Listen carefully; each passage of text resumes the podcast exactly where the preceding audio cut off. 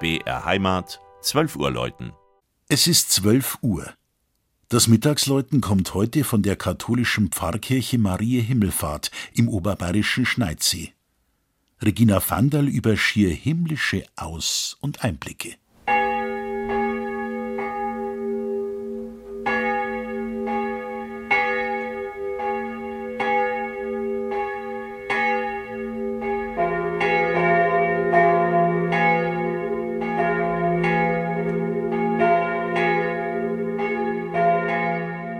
Marie Himmelfahrt am Heiligen Berg. So lautet korrekt der Name der hochaufragenden Kirche, die mit ihrem achtstöckigen Turm und der gedoppelten Zwiebelhaube weit über das hügelige Land des nördlichen Chiemgaus bis zum Großglockner und bis zu den Allgäuer Alpen grüßt. Zusammen mit dem Sakristeianbau und den kleineren Nebenkirchen St. Elisabeth und St. Anna ist dieses Gotteshaus ein überaus beeindruckendes Ensemble ländlicher Kirchenbaukunst.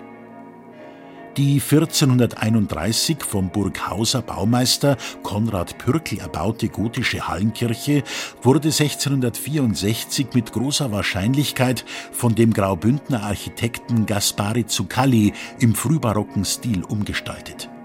Sie überrascht mit den sehenswerten Fresken Marie Krönung und einer seltenen Allegorie der Anbetung des Lammes Gottes, das von vier weiblichen Figuren angebetet wird.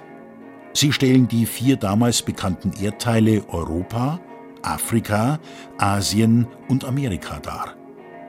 Alles in verhaltenem Ocker mit weißen und rosa Farbtönen gehalten. Der hochbarocke Hauptaltar zeigt in grandioser Manier die Himmelfahrt Mariens. Auffallend sind die schönen Holzfiguren der Apostel und Kirchenlehrer. Die Nebenaltäre sind der Rosenkranzübergabe an den heiligen Dominikus gewidmet und den heiligen drei Madeln Katharina, Barbara und Margarete. An den Seitenwänden und im Altarraum stehen die vergoldeten, verzierten Rokoko-Beichtstühle und eine der Seitenkapellen beherbergt eine anmutige gotische Muttergottes mit Jesuskind im Strahlenkranz, die über Jahrhunderte Ziel von Wallfahrten war. Am Turm hängen fünf Glocken aus den Jahren 1477, 1629, 1772 und 1954. Nicht nur am Patrozinium Marie Himmelfahrt erfüllen sie die Chiemgauer Luft mit einem besonders vollklingenden Geläut.